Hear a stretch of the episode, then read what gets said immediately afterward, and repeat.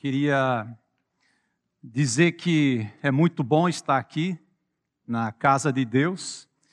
Queria agradecer o trabalho de todos que fazem parte da área de louvor da nossa igreja. É uma bênção poder estar aqui louvando a Deus. Eu estava ali fora, tem pessoas que estão lá na Terra Prometida, estão fazendo um trabalho ali e sou grato a Deus né, por todas as pessoas que contribuam, o pessoal que está pegando o sereno aí, guardando os carros.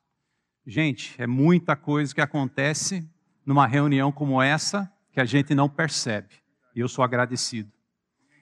Ah, queria dizer mais uma vez, é um privilégio e queria dizer para todos os que nos acompanham, né, ah, pela internet, nossos membros e visitantes, sejam bem-vindos e que Deus possa abençoar a vida de vocês ah, nesta, nesta noite. Eu queria também esclarecer uma coisa: meu nome não é Jorge. Por mais que na semana passada, para quem não está aqui, os irmãos que me conhecem há tempo, mas temos muitos visitantes, né? Ou gente que está chegando na igreja é, é um pouco novo, né? E então meu nome não é Jorge, meu nome é Steve. Ah, o missionário Enéas, ele lembrou, acho que, do meu pai, que é Jorge, e me chamou de Jorge na semana passada, então só queria deixar isso bem claro para os irmãos. Ah, mas ah, essa pandemia, né? Eu creio que à medida que a gente olha, essa pandemia tem sido algo que tem sido um expediente de Deus. E eu não sei o que Deus vem te ensinando mas eu sei que Deus tem falado muito à minha vida. Eu creio que uma palavra vem à minha mente: a palavra tempo. Essa palavra tempo, porque vários momentos a gente escutou, né, em tempos de pandemia, ou vamos ter uma quarentena para achatar a curva né, da, da pandemia.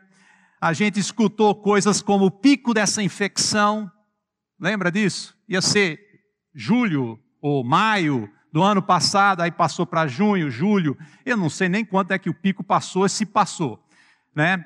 Mas a realidade é que o tempo, ela, ela teve um, para mim, teve um, uma, um correr um pouco diferente.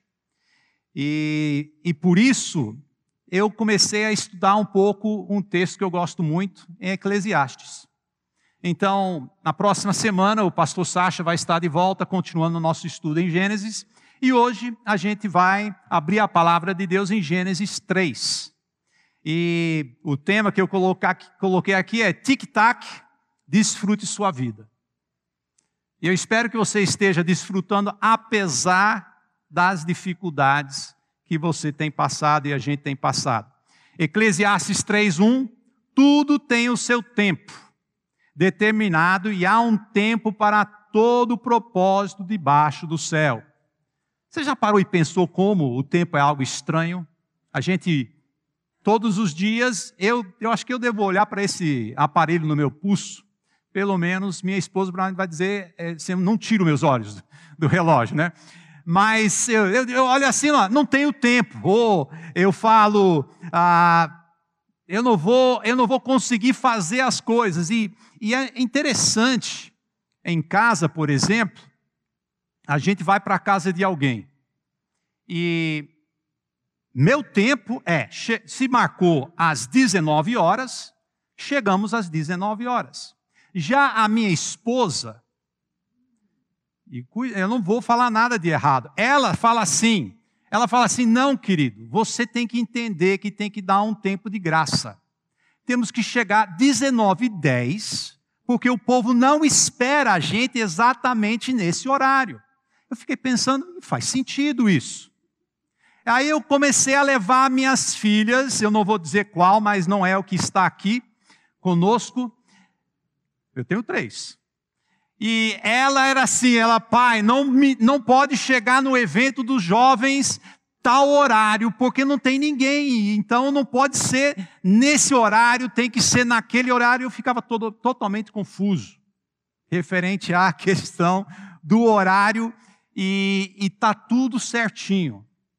Mas sabe, debaixo do sol, ou debaixo do céu, tudo passa pelo tempo. Tudo passa pelo horário. É isso que esse texto fala, é esse versículo fala. Tudo. Então, olhando a, aqui, a gente tem algo que é interessante. O livro de Eclesiastes é um livro, a palavra de Deus é relevante em todos os aspectos, ela é útil em todos os aspectos, mas Eclesiastes, ela é um livro que você tem que saber ler, tem uns detalhes, mas ela é muito relevante. Faz perguntas à, à nossa sociedade, às pessoas, referente a como a gente devia pensar. Então ela é muito importante. E, e a, a forma de a gente entender Eclesiastes é nessa frase debaixo do céu. Então, no texto de Eclesiastes, você vai ver debaixo do céu e debaixo do sol, que basicamente são sinônimos, você vai ver 30 vezes no livro de Eclesiastes. Então, quando o rei Salomão, quando ele fala debaixo do sol, debaixo do céu, a gente tem que automaticamente clique e entender o que, que ele está querendo dizer. O que, que ele está querendo dizer? Eu coloquei algumas coisas aqui. Representa a vida aqui na terra. Tudo que acontece dos eventos aqui na terra. Vida sem eternidade em vista. Estou preocupado com o hoje Vida com o homem no centro das coisas. Você conhece algum mundo assim? Homens que não se vê como criação de Deus. Homens que não crê que foram feitos na imagem de Deus. Esse é o mundo que a gente vive hoje. E, esse, e o texto é muito interessante porque ela ela chega e começa a nos ensinar como a gente devia pensar. E é relevante porque o, o nosso autor, temos sempre lembrar que ele, ele foi o rei de Israel, filho de Davi, mas Deus ele perguntou a Salomão: o que, que você gostaria de ter? E ele disse: Eu quero sabedoria. Mas como o rei Davi não foi um homem perfeito. E a gente sabe disso, é por isso que muitas vezes a gente lê Eclesiastes e a gente confunde um pouco. Mas temos que lembrar que Deus inspirou Salomão a escrever essas coisas e ela é relevante porque é provocativo. Salomão está buscando provocar a gente a pensar nesse mundo que a gente vive. E jovem, eu sei que você está constantemente esbarrando na escola com ensinos ao contrário da palavra de Deus, e Eclesiastes, ele lida com esse assunto. Por exemplo, nas escolas, as pessoas olham para o crente e crê assim: o crente não aceita e não crê na ciência. Já ouviu isso? Eu já. E o que, que você escuta mais na pandemia? Mais uma frase que a gente escuta: siga o quê? A ciência. Só que eu gostaria de motivar você a nunca, a nunca concordar com isso. De acordo com Eclesiastes, a gente vai ver que o nosso Deus é o Deus da ciência. Existe uma grande diferença entre a ciência observada e em, em Eclesiastes 3, de 1 a 8, você vai ver coisas observadas, repetidas. Existe uma diferença entre a ciência observada e a ciência teórica, que busca falar da história, da origem do homem. Ensinam como uma ciência observada e não é. Não é observada. Então, esse livro é um livro muito importante. E eu acho que mostrando um pouco dessa mentalidade aqui, é o nosso um professor de Colômbia Universidade, ele escreveu o seguinte: não há razão para supor que a vida de um homem tenha mais significado do que a vida do inseto, mais humilde que rasteja de aniquilação à outra. Em outras palavras, você e eu, a nossa vida não é melhor do que um inseto. Você sabe que isso não é verdade. Mas você sabe que é isso que está sendo ensinado? Que você é uma bolha de sabão flutuando, você vai flutuando até chegar ao final, explode acabou. Não sabe de onde é que você veio, nem para onde é que você vai. Muito encorajador uma vida assim, não é? E a tese do mestre aqui é sobre propósito. Rei Salomão ele quer ensinar sobre o propósito da vida. E o sentimento é no texto meio que vazio. Em alguns momentos parece que não faz sentido, vaidade correndo atrás do vento. O tom é um pouco deprimente. Você diz, nossa, eu vim hoje à noite? Mas tem um lado muito positivo. Mas primeiro, a primeira descoberta é que a vida debaixo do sol, ela não tem sentido e ela é um grande zero. É um grande zero. A segunda descoberta é que a vida debaixo do sol pode ser transformado numa vida com sentido se a gente entender o que Deus faz e como ele faz. Hoje eu gostaria de dar um resumo aqui, a vida é cheia de dificuldades e perplexidades, existe muito que não podemos entender ou controlar do ponto de vista humano. É tudo vaidade e loucura, mas a vida é um presente de Deus e Ele deseja que a desfrutemos e a usemos para a Sua glória. Então sejamos pacientes no processo e agradecidos por tudo que Ele nos tem dado. Então, esse é um pouco do resumo. E a gente vai estar olhando três verdades. A primeira é tempos e eventos. Olhe para cima, de 1 a 8. Tempos e eternidade, olha para dentro. Tempo e o final de sua história, história, olhe, olhe desculpe, para frente. Olhe para frente. Mas antes da gente continuar, eu queria só entregar esse tempo a Deus, que Ele possa falar nossas vidas. Senhor Deus, muito obrigado por essa igreja. Obrigado, Deus, pela tua obra na cruz. Obrigado, Deus Pai, pela sua soberania e o seu cuidado. Deus, obrigado por sua igreja. Deus, fale a nossas vidas através de sua palavra nesta noite. Nos mostre a tua verdade e que possamos, Deus, segui-la. Em nome de Jesus. Amém. O tempo é o tema. E a pergunta é: quanto, qual é o tempo melhor do que agora para tomar um passo em frente a Jesus, em direção a Jesus? Hoje é o tempo. Então, o primeiro ponto que a gente gostaria de olhar aqui: o tempo e os eventos. Olhe para cima. Vamos ler o texto, Eclesiastes capítulo 3, de 1 a 8, estamos usando a tradução ou a, a versão nova atualizada, Almeida nova atualizada.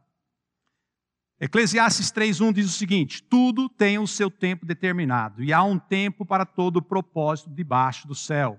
Capítulo 3, versículo 2.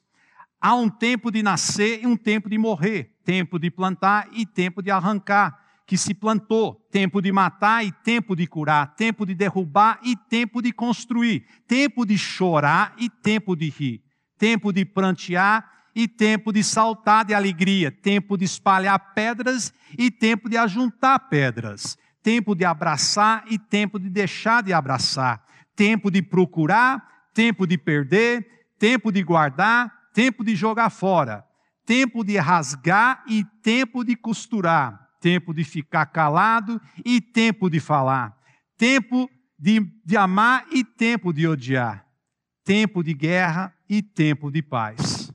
Então, tudo, todos os eventos têm o seu tempo. É muito interessante. Muitas vezes eu me sinto fora de tempo. E a minha esposa muitas vezes me mostra que eu estou fora de tempo quando eu falo algumas coisas. Mas a primeira coisa que eu queria dizer para vocês é o seguinte: Tempos e épocas apontam para Deus e não ao caos. Pare e pense. Se é tudo organizado no seu tempo, cada momento, é porque existe um Deus. O mundo, ele quer, ele entende que existe um tempo, mas ele não quer aceitar o Deus do tempo, mas o próprio tempo e as épocas apontam para Deus. A segunda coisa que a gente pode ver nesse texto é que as leis naturais do nosso universo apontam para Deus, não ao caos. Então, à medida que a gente olha o texto e a gente consegue visualizar o que está sendo falado aqui, a gente começa a perceber que o tempo, ela em si, aponta para Deus. Aí ele fala aqui em versículo 2: há um tempo de nascer e tempo de morrer. Hoje em dia, o homem ele gosta de dar uma ideia de controle sobre essa situação. É a fim, a gente sabe que ele não tem. Mas com a questão de anticoncepcional, gravidez planejada, aborto, inseminação artificial, até a, até a mudança, tentam buscar a mudança ou controlar a mudança do sexo da criança. O homem começa a achar que ele tem controle sobre a morte e a vida. Mas é uma ilusão, porque o nascimento e a morte não são acidentes humanos são designações divinas, pois Deus está no controle. A morte e o nascimento. Salmo 127, 3: A herança do Senhor são os filhos, o fruto do ventre são galardão. Os nossos filhos vêm de Deus, são presentes de Deus. E a gente muitas vezes a gente começa a pensar que a gente tem controle. Eu sei que nenhum de vocês jamais conversou com Deus dizendo: Deus, eu gostaria de nascer em dezembro, dá para ser? Né? Dia 5 é um número redondo. Né? Eu queria ter nascido em Filadélfia, esse foi no lugar que eu nasci. Eu não tive essa conversa com Deus, e nem você. A gente não tem controle. A gente não sabe das coisas. Os eventos, elas estão aí e elas apontam para Deus. Plantar e arrancar, versículo 2. É muito interessante, um fazendeiro bem-sucedido sabe que as estações do ano trabalha para ele, somente se ele trabalha de acordo com as estações do ano. Imagina, arrancar quando você devia estar plantando, ou plantando quando você devia estar arrancando. Como é que vai ser? Não vai sair nada. E o crente, da mesma forma, o crente bem-sucedido, sabe que as ordens de Deus, como as estações, precisam ser seguidos para receber a bênção de Deus. Tempo de plantar, tempo de arrancar. Outro, outra questão aqui em, vers, em, em versículo 3, tempo de matar e tempo de curar, e a, automaticamente a pessoa lê esse texto e já pensa: ah, como é que é isso? É para matar alguém? Tem um tempo para eu matar alguém? É um tempo de curar alguém? Não, não é isso que o texto está falando. Basicamente, o texto, provavelmente, Salomão está falando de, de enfermidades, onde Deus, algumas pessoas vão ser curados, outras pessoas não. A questão pode até ser a lei, onde algumas pessoas, e Israel tinha a, a pena da morte, então seria um momento de matar e o médico um momento de curar. Mas a realidade é que esses eventos, elas vêm. Elas estão vindo o tempo todo. Obviamente, ele não está mandando a gente matar, porque os dez mandamentos, elas deixam isso bem claro que não é assim tempo de chorar e tempo de rir, tempo de prantear e tempo de saltar de alegria. Você quer rir o tempo todo? Eu tenho más notícias para você. Você não vai conseguir rir o tempo todo, nem chorar o tempo todo, porque tem um momento para isso. E a gente tem que entender que Deus, ele traz equilíbrio para todas as coisas debaixo do sol. É o ritmo de Deus. Você diz, Steve, o que você falou foi olhar para cima. Quando na realidade, tudo que esses versículos estão falando é para baixo. São os eventos que acontecem. Só que esses eventos, da forma que eles, eles são organizados, faz com que a gente chegue a uma conclusão para olhar para cima. Porque alguém está controlando esses eventos. Olhe para cima.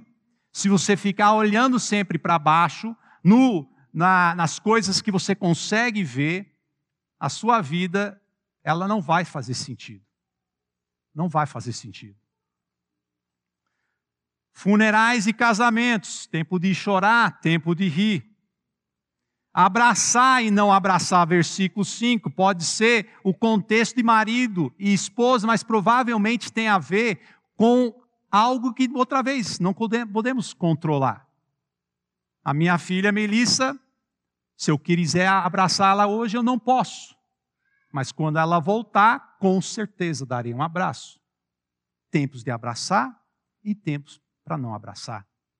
Fora o nosso controle, porque a pessoa está distante. Mais uma coisa, mais um evento nas nossas vidas. E o tempo, eu gostaria de falar algumas coisas que eu vejo nesse texto. A primeira coisa que o tempo é o grande equalizador. Não podemos perder de vista essa questão aqui. Todos nós somos iguais abaixo do tempo. Assim, alguns vão viver mais tempo do que os outros, mas à medida que estamos aqui, somos iguais abaixo do tempo. Tudo tem o seu tempo. Você quer mais tempo? Você não tem controle sobre isso. Você quer menos tempo? Não tem controle sobre isso.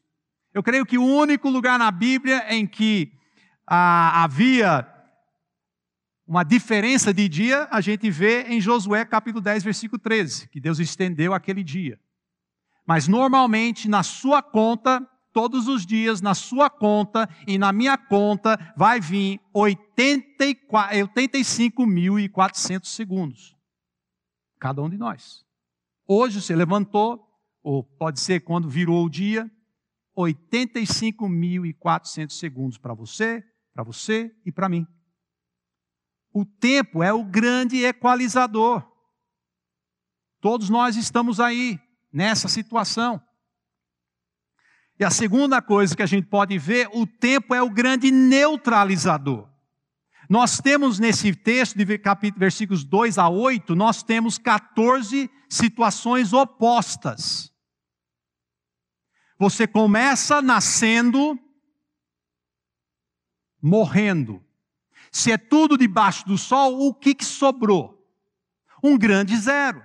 Se eu te dou 100 reais, depois eu venho e tiro 100 reais, você vai estar com zero. O tempo é o grande neutralizador. E a gente tem que pensar nisso. Porque é uma realidade que você vive, eu vivo. Não só um equalizador, grande equalizador, grande neutralizador, ela é o grande motivador. O tempo de cada evento nos motiva. E esse tem sido talvez um dos das minhas lutas na pandemia. Eu quero fazer mais e parece que eu não posso.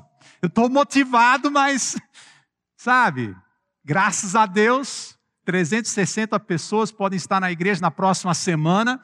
Isso é uma bênção. A gente quer poder fazer mais, mas a gente é, a gente está amarrado ao tempo, mas o tempo é o grande motivador. Alguns de vocês estão planejando casar. É o grande motivador. É? Fala aqui sobre saltar né, de alegria. Mas também tem a parte triste. Mas o tempo é o grande motivador, e por, por último, o tempo é o grande indicador. Ele aponta a ordem e planejamento de Deus. É isso que o texto está mostrando. Salomão está provocando eu e você a pensar das coisas aqui de baixo. Todos nós sabemos que existe tempo. Para que a gente olhe, vê aqui embaixo, mas olhe para cima. Entenda o ritmo de Deus. Tudo que Deus está fazendo. Então, a primeira coisa, o tempo e eventos, olhe para cima. para desfrutar essa vida e tomar um passo em direção a Cristo. A segunda coisa, tempo e eternidade. Olhe para dentro. E aqui a gente vai ver a primeira coisa em nos versículos 9 a 11, a gente tem o tempo que temos é um presente de Deus. O tempo que temos é um presente de Deus. Olha os versículos aqui. Que proveito tem o trabalho naquilo com que se fadiga? Viu o trabalho que Deus impôs aos filhos dos homens para que com ele os afligir.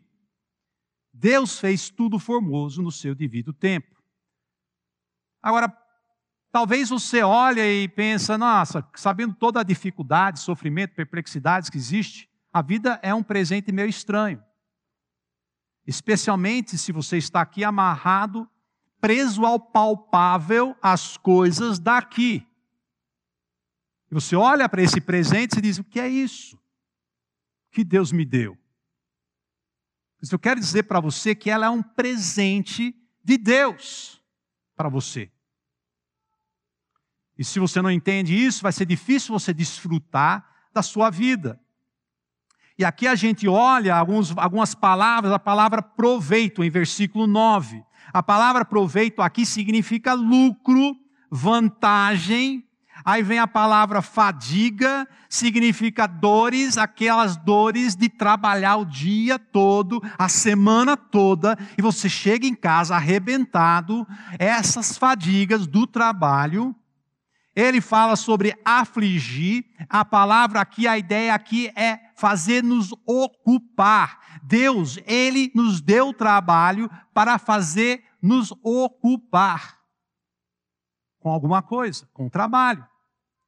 E aí ele fala formoso, lindo, agradável, no seu tempo. Se você não vê o versículo 11, 9 e 10, você vai chegar à conclusão errada, né? E eu tentei trazer de uma outra forma aquilo ali que a gente lê. Eu coloquei o seguinte: que vantagem tem o trabalhador no seu esforço doloroso? Pergunta. Vi a tarefa atribuído ao homem por Deus para ocupá-lo. Deus faz tudo agradável no seu tempo. É um processo, tenha paciência, busque discernir o que Deus está fazendo através do seu trabalho na sua vida. E é isso que a gente vê. A segunda, a segunda coisa que a gente vê aqui, o tempo que temos aqui é limitado. É limitado e queremos a eternidade. Já parou e pensou? Quem quer morrer, ninguém quer morrer. Tem aquela música americana, eu quero viver para sempre. Né? A gente é limitado pelo tempo, a gente sabe disso e queremos a eternidade, mas por quê? Bom, Salomão escreve para a gente por quê? Está aqui em versículo 11. Também pôs a eternidade no coração do ser humano. Você quer mais? Não quer morrer? Porque está no seu coração a eternidade, e isso deveria fazer a gente olhar para dentro e pensar o que é que Deus está querendo falar comigo com isso? Ou, o que é que, para quem não conhece a Deus, por que, que você tem esse desejo? Se você é feito um inseto, uma bolha que vai pairar por aí por um tempo e daí desaparece, por que, que a gente ia querer viver mais? E todo mundo quer. Aponta para Deus. Aponta para Deus. Então a gente vê aqui a eternidade em Gênesis capítulo 1, todo mundo conhece, versículos 26 e 27 e 28, nos explica por quê. Porque eu e você, Deus diz: façamos o homem à nossa imagem. Então eu e você e as pessoas que não entendem isso foi, foram feitos na imagem e semelhança de Deus. Salomão então vem e diz: Você tem dentro de você uma consciência da eternidade. Um desejo, está ali. E aí depois o que mais ele fala? Ele fala sobre uma tarefa, ele dá ao homem A tarefa e o trabalho é antes da queda, né? Então ele dá essa tarefa, ele diz: vá e você vai dominar os animais. Então a gente não, não só a gente é feito numa imagem do eterno, mas a gente tem uma responsabilidade vinda do eterno. Mas a gente não se preocupa muito com isso. Mas sabe o que a gente quer? A gente quer bênção. A gente quer uma vida boa. A gente quer desfrutar. Mas olha aqui que fala em Gênesis capítulo 1, versículo 28. Vou ler. Ele fala o seguinte: depois de falar várias coisas, ele diz: Deus o abençoou. A bênção vem de Deus, é uma bênção eterna, do ser eterno. Nós queremos ser abençoados. Então, por que, que Salomão podia dizer isso? Nós somos feitos na imagem, temos uma responsabilidade, um trabalho que vem de Deus, e Deus, Ele vai nos abençoar à medida que a gente vá fazendo aquilo que Ele quer, Ele pediu para a gente fazer. Não adianta a gente tentar plantar na estação errada. Então, a responsabilidade, ela está ligada àquilo que Deus tem feito por nós. Então, tempo, o tempo que temos aqui é limitado e queremos a eternidade. Aí, versículos 12 a 14, tempo que temos hoje pode ser desfrutado. Você crê nisso? Você crê que sua vida pode ser melhor do que é hoje? Como é que está a sua vida? Eu sei que tem gente que está passando por muita dificuldade, sofrimento. Não sei todas as situações, mas eu sei que na nossa igreja, no nosso corpo, existem irmãos que estão passando por dificuldade. Será que podemos desfrutar apesar de?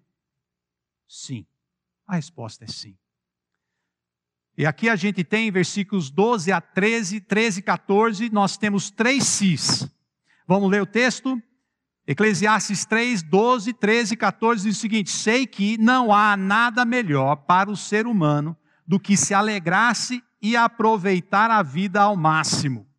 Sei também que poder comer, beber e desfrutar o que se conseguiu com todo o trabalho é dom de Deus. Sei que tudo que Deus faz durará eternamente sem que nada possa ser acrescentado nem tirado. O que Deus faz isto para que Deus faz isto para que os, as pessoas o temem. Aqui nós temos em versículo 14 o propósito de tudo isso aqui. Deus quer o nosso temor, a nossa reverência, a nossa adoração. Mas se quer desfrutar a sua vida, Ele está dizendo então, eu te entreguei a vida, desfrute da vida. Mas entenda, você não vai conseguir desfrutar se você não entender que foi Deus que te deu. Não vai dar certo. Então ele fala: desfrute, mas entenda que eu te dei. E os propósitos de Deus é adorar Ele. E eu olhando esse texto, eu lembrei de Eclesiastes 2:24 que fala o seguinte: não há nada melhor para o ser humano do que comer, beber e fazer o que a sua, o que a sua alma desfrute e que conseguiu do seu trabalho. No entanto, vi também que isto vem da mão de Deus. Então você está trabalhando. Deus está dizendo: você pode desfrutar disso. Mas você tem que entender que isso veio de mim. Então, a primeira coisa para você desfrutar, aliás, antes disso, três reações. Muitas pessoas rejeitam a ideia que a vida veio da mão de Deus. Rejeitar, reclamar. Tem muitas vezes que eu me encontro nessa aí. É, reclamando, é Deus, tá bom, sei que o Senhor me deu, mas tá difícil, hein?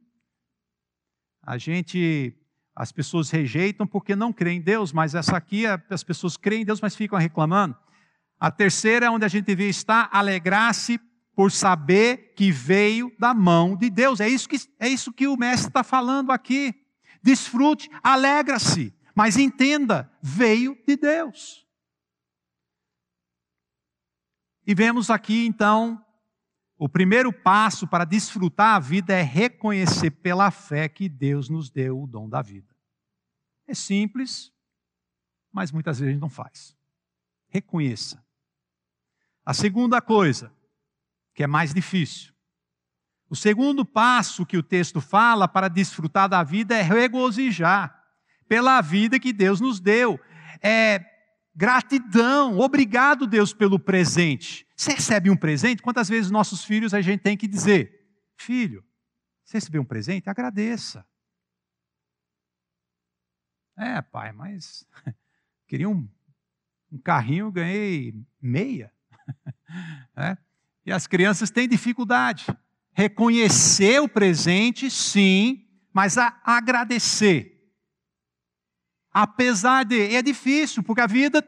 A, a gente está passando momentos difíceis, tem irmãos passando por momentos difíceis, e a gente tem que reconhecer que é um dom de Deus, regozijar e agradecer, e a terceira coisa que é impressionante, o terceiro passo para desfrutar a vida é reverenciar a Deus por sua obra perfeita.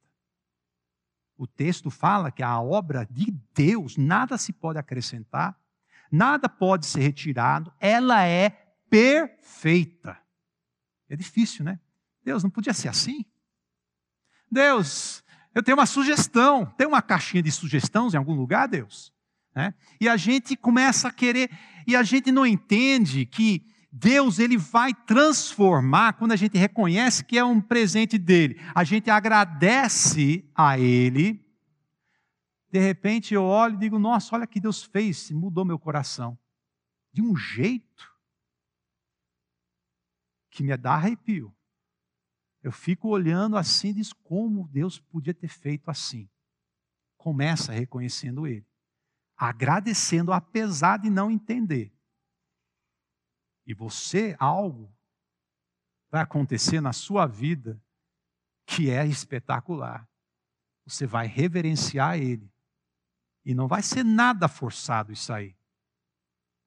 Vai ser uma admiração e uma adoração plena em um nível que você não, você simplesmente não tem palavras para dizer, ou nem para explicar.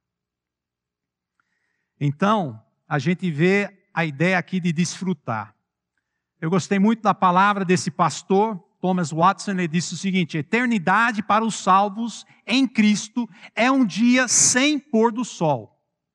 Eternidade para as pessoas sem Cristo é uma noite sem o nascer do sol. É triste. As pessoas sem Deus. A gente muitas vezes não entende, mas é muito triste. Eu não falo isso para denigrir, mas simplesmente sem Deus não dá. Esse mundo foi criado por Deus, eu e você, na sua imagem, e tentar viver sem Deus e se satisfazer com jogos no celular, com esportes, com coisas que você. Gente, essas coisas não são perfeitas e tem que sempre acrescentar e eu espero que nessas coisas que você busca, tem muita coisa que você tem que tirar. Que se a gente está buscando como divertimento. Algo para satisfazer, desfrutar. Mas em Deus, não tem que acrescentar e tirar nada. É perfeito. É perfeito. A terceira coisa que a gente vê no texto se encontra em versículos 15 a 22. E a gente vai ler os versículos à medida que a gente vai olhando. E o primeiro versículo aqui, versículo 15: O que foi, o que é já foi, e o que será também já foi. Deus fará vir outra vez o que já passou. A questão aqui é repetir. Nos versículos 1 a 8, nós vemos que as coisas que Deus faz na nossa vida. Aqui ele está dizendo agora que essas coisas elas vão continuar a repetir quando você for embora, não estiver mais aqui, essas coisas vão continuar a repetir. Elas vinham repetindo antes da gente, vão continuar a repetir depois. E muitas vezes a gente quer que Deus mude a forma dele fazer as coisas. É que a gente não entende o ritmo de Deus, nem o propósito de Deus muito menos o final dos nossos dias. Então, o tempo e o final de sua história, olhe para frente, olhe adiante para aquilo que Deus está querendo fazer. Ele não vai parar de repetir, porque o plano dele é perfeito. Não tem que acrescentar e tirar. Então ele vai repetir. Ele vai continuar a repetir. Isso não mostra que Deus é obstinado, isso mostra que Deus é paciente com nós, conosco. Mostra a sua grandeza. Revela ao homem que ele existe e ele age na vida de todos. Então, o tempo final. E a gente vê, o tempo repete os eventos e isso aponta para Deus, versículo 15. Versículo 16: Vi ainda debaixo do sol que no lugar do juízo reinava a maldade, e no lugar da justiça havia maldade. Eu queria dizer, gente, não existe um sofrimento pior para um ser humano quando ele se sente injustiçado. Quando um filho se sente injustiçado para com seus pais, é um sentimento forte e, se não for lidado, vai criar uma divisão. A injustiça que a gente sente um do outro, ou aqui no texto ele diz: olha, nas nossas cortes levantou a cabeça feia da injustiça. Eu não tenho que falar muito sobre isso para convencer vocês, porque vocês sabem muito bem, nas nossas cortes, o que levanta a cabeça nas nossas cortes? A injustiça. E nesse seria o lugar que não deveria ter injustiça. Mas é ali que tem injustiça, mas não é só ali. Aqui, injustiça. Ali, injustiça. E aí vem aquela grande pergunta, Deus, com tanta injustiça. Como é que eu posso crer no Deus bom? A resposta está aqui nesse texto. Primeiro ponto: o tempo revela a injustiça completa do homem. É isso que o tempo vai revelar. E essa injustiça ela marca toda todo ser humano. Nós não somos justos. Mas sabe a maior injustiça qual foi? Foi aquele que foi justo. Jesus Cristo. E Cristo, ele quebrou o ciclo da injustiça, morrendo na cruz e ressuscitando. Ele quebrou. Mas se você não crê em Deus, se a pessoa não crê em Deus, ele não vai olhar para essa direção e vai viver indignado. Agora me diga uma coisa: uma pessoa que se sente injustiçado, está indignado, como é que ele desfruta da vida? Você consegue? Não. Você não consegue. Mas Cristo quebrou. Olhe para Cristo. Então ele deixa bem claro aqui: olhe para frente, por quê? Porque você está vendo toda essa injustiça ao seu redor, olhe para frente. Por que, que a gente vai olhar para frente? Versículos 17 e 18 diz o seguinte: Então eu disse a mim mesmo: Deus julgará o justo e o ímpio. Ah, Deus vai julgar, porque há um tempo para todo o propósito e para toda obra, até julgar a injustiça. Você diz amém? Que bom. É. A nossa também. Só que o crente, a gente tem um aliado, Jesus Cristo. Versículo 18: Eu disse mais, isto é por causa dos filhos dos homens, para que Deus os prove. Uau! O mundo, o que, que ele fala? Injustiça, injustiça, injustiça. Não posso crer num Deus do cristianismo por causa de tanta injustiça. O Deus do tempo, ele chega e fala: a injustiça está aí para provar. Uau! Radical, né? Ele continua a dizer: e eles vejam que são em si mesmo como os animais. Aí começa a entrar num, nesse, nessa parte do texto que as pessoas muitas vezes não entendem, mas eu digo logo de cara: o, o Salomão ele não está falando da, da, da alma da pessoa, ele está falando da mortalidade que toda criatura vai passar. Meu cachorrinho, seu gatinho, todo ser humano, ele vai passar por isso. Então Deus ele mostra a injustiça e mostra a nossa fragilidade. Viemos do pó, vamos voltar ao pó. Ele mostra essa fragilidade para que o quê? Para que a gente olhe para frente e tome as decisões corretas. O tempo revela a justiça de Deus sobre a injustiça do homem. É isso que a gente anseia e Deus, nesse texto, promete que isso vai acontecer no seu tempo. Tenha paciência, no seu tempo. Essa palavra provar significa manifestar quem somos e peneirar. Então aqui vem uma pergunta que eu tenho que fazer a mim mesmo. Como é que eu lido com a injustiça? Porque ela vai manifestar aquilo que eu creio. Ela vai me peneirar. E eu vou descobrir quem eu sou. E é a mesma coisa com todos nós. Versículos 19 a 21 diz o seguinte: Porque o mesmo que acontece com os filhos dos homens acontece com os animais. Como morre um, assim morre o outro. Todos têm o mesmo fôlego de vida. E o ser humano não tem nenhuma vantagem sobre os animais. Nossa, eu tenho dificuldade de entender isso.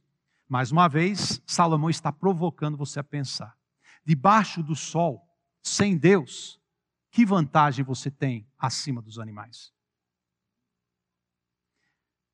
E tem outros textos que vão mostrar o que ele crê referente a isso, que eu vou ler, que agora, que é Eclesiastes 12, 7, que o mestre fala o seguinte: E o pó volta à terra, de onde veio, e o espírito volta a Deus, que o deu. Ele está falando do, do, ser humano. Basicamente, ele está ele tá nos mostrando que nós temos uma mentalidade errada. E quantas vezes hoje em dia a gente vê as pessoas mais preocupadas com seus bichinhos de estimação do que o próprio ser humano? A desvalorização do ser humano. Feito na imagem e semelhança de Deus. Na Bíblia você não vai encontrar isso, mas na sociedade você vai encontrar. Versículo 20, ele fala: todos vão para o mesmo lugar, todos procedem do pó e do pó voltarão à morte física. Quem sabe se o fôlego da vida dos homens, dos filhos dos homens, se dirige para cima e o dos animais para baixo, para a terra. E ele já respondeu em Eclesiastes 12, 7 o que ele crê. Mas ele está jogando isso porque é isso que as pessoas, é a situação do nosso mundo. As pessoas simplesmente não sabem o que, que acontece. Se eles são como os animais ou não. Eu tenho um animal lá em casa. Eu nunca fui louco suficiente de pegar um relógio assim e amarrar no pescoço do meu cachorro e dizer: ó, o banheiro é essa hora aqui, vá lá. Nunca fiz isso. Porque não adianta, eu nunca vi animal nenhum com relógio no braço. Só o ser humano. Porque o tempo indica a Deus. Nós somos diferentes mas ele está provocando a gente a pensar. O tempo revela a ignorância do homem referente ao final de sua vida. É isso que ele está dizendo. A gente, o mundo não entende. É por isso que a igreja, nós temos uma resposta eterna. Nós precisamos estar compartilhando e falando das maravilhas da nossa mensagem. E o resumo: assim percebi que não há nada melhor para o ser humano do que desfrutar do seu trabalho, porque essa é a sua recompensa, pois quem o fará voltar para ver o que será depois dele? Mais um texto aí para quem quer falar da reencarnação, que mostra que realmente ninguém volta. Mas eu queria só olhar, fazer um resumo aqui de Salomão. Ele falou o seguinte: Salomão nos chama para aceitar a vida, desfrutá-la um dia de cada vez, Nunca vamos estar satisfeitos em nós mesmos, mas podemos e devemos estar satisfeitos em Deus e tudo que Ele nos dá nesta vida. Se crescermos em caráter, na graça e se vivemos pela fé em Cristo, então seremos capazes de dizer, como Paulo, porque aprendi a viver contente em toda e qualquer situação. As palavras de um teólogo chamado Warren Wiersbe. A vida é cheia de perplexidades dificuldades. O que podemos entender ou controlar do ponto de vista humano é tudo vaidade e loucura, mas a vida é um presente de Deus e Ele deseja que desfrutemos e usemos para a Sua glória. Então sejamos pacientes no processo e agradecidos por tudo que Ele tem nos dado. Mas, gente, não poderia sair fora sem a gente amarrar isso com o Novo Testamento. E aqui tem, para mim, um versículo fantástico. Pois também Cristo padeceu. Quantas vezes? Teve que repetir? Uma única vez. Porque o que Deus faz é perfeito. Não tem que acrescentar, não vai tirar nada. Uma única vez, pelos justos, pelos injustos, o justo pelos injustos, para conduzir vocês a Deus morto sim na carne, mas vivificado no espírito. Essa é a nossa esperança. É isso que o mundo não tem. E olhando tempos e eventos que a gente vê que se repete, se repete, a gente vê nesse versículo uma única só vez. Esse é o ritmo de Deus. É isso que Deus faz. Olhe para cima e veja o que Cristo fez, uma única só vez, por você e por mim e pelo mundo. Tempo e eternidade para conduzir você a Deus, vivificar você, transformar você. Olhe para dentro. Você tem? Você tem essa certeza? Cristo vai te conduzir a Deus. Essa é a nossa esperança. E aí ele fala: tempos finais da, da vida. Todos nós vamos ser julgados. Mas o justo já foi julgado pelo injusto. Sim, minhas obras, elas vão ser julgadas. Mas a eternidade está garantida. Você quer mais? Cristo te dá mais. Cristo te dá tudo. Cristo é a nossa resposta. Cristo é a nossa plenitude. Ele nos dá o que ninguém mais poderia dar. Olhe para cima. Olhe para dentro. Deus colocou a eternidade no coração do homem. E olhe para frente, porque um dia nós vamos dar conta. Ninguém gosta, a gente não gosta de ouvir muito sobre juízo, mas a Bíblia está cheio. Um dia nós vamos ser julgados. O crente que não conhece a Cristo, ele não tem o justo defendendo ele. Nós temos. Essa é a nossa mensagem. Deus, muito obrigado pela tua palavra. Deus, que possamos olhar o ritmo que o Senhor traz a esse mundo com o tempo que o Senhor criou. Deus nos faz ser uma, um grupo, uma igreja vibrante naquilo que cremos, contagiantes naquilo que temos, que é Jesus Cristo. Que possamos, Deus, declarar com toda certeza, com toda alegria, que sim, o homem pode desfrutar da vida porque é um dom de Deus, mas precisamos reconhecer, precisamos regozijar, precisamos reverenciar.